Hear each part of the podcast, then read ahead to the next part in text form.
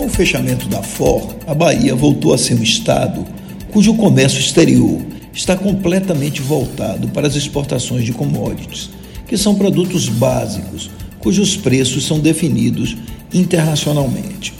Em 2021, as exportações baianas atingiram quase 10 bilhões de dólares, o maior valor desde 2012, representando um incremento de 26% em relação a 2020. E entre os 10 principais produtos exportados, que representam mais de 90% do total, nove deles são commodities. Se um dia a Bahia foi dependente do cacau, hoje é dependente da soja, seu principal produto de exportação, que responde por 25% das nossas vendas externas. Depois vem petróleo e derivados, química e petroquímicas, papel celulose, algodão, metais preciosos e outros.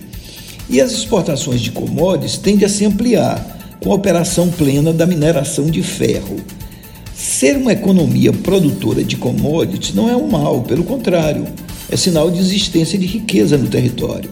Mas é preciso políticas públicas e iniciativa empresarial para fazer com que parte da movimentação econômica gerada seja internalizada e gere emprego e renda no local.